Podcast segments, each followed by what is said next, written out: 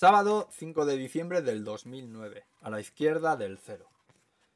Prólogo.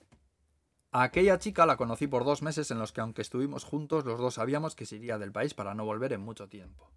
Aún así decidimos ser el uno del otro, aun sabiendo que iba a doler incluso la sola idea de pensar en su inminente partida.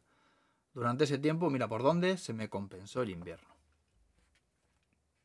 Cuando el cielo amenaza nostalgia, y siempre comunica el teléfono de los sueños porque no se quieren poner. Cuando lo de fuera es mentira y lo de dentro solo mío porque nadie llama. Cuando las pestañas pesan de más, lastrando los párpados, y uno es la mitad de lo que fue, y ya no hay olores que sepan, ni sabores que huelan, ni sonidos que ver ni más paisaje que recuerdos de colores claros del pasado superpuestos en un mundo de tonos que caducaron ayer. Cuando las horas vocean a los cuatro vientos que están limando la vida por real y cruel decreto de los días, y lo que se pone al buen tiempo es mala cara, y al mal tiempo, lágrimas. Cuando ser es nadar en un río revuelto donde ni los pescadores se acercan porque hay un tipo que solo ve empañado y les mira con la cabeza bien baja.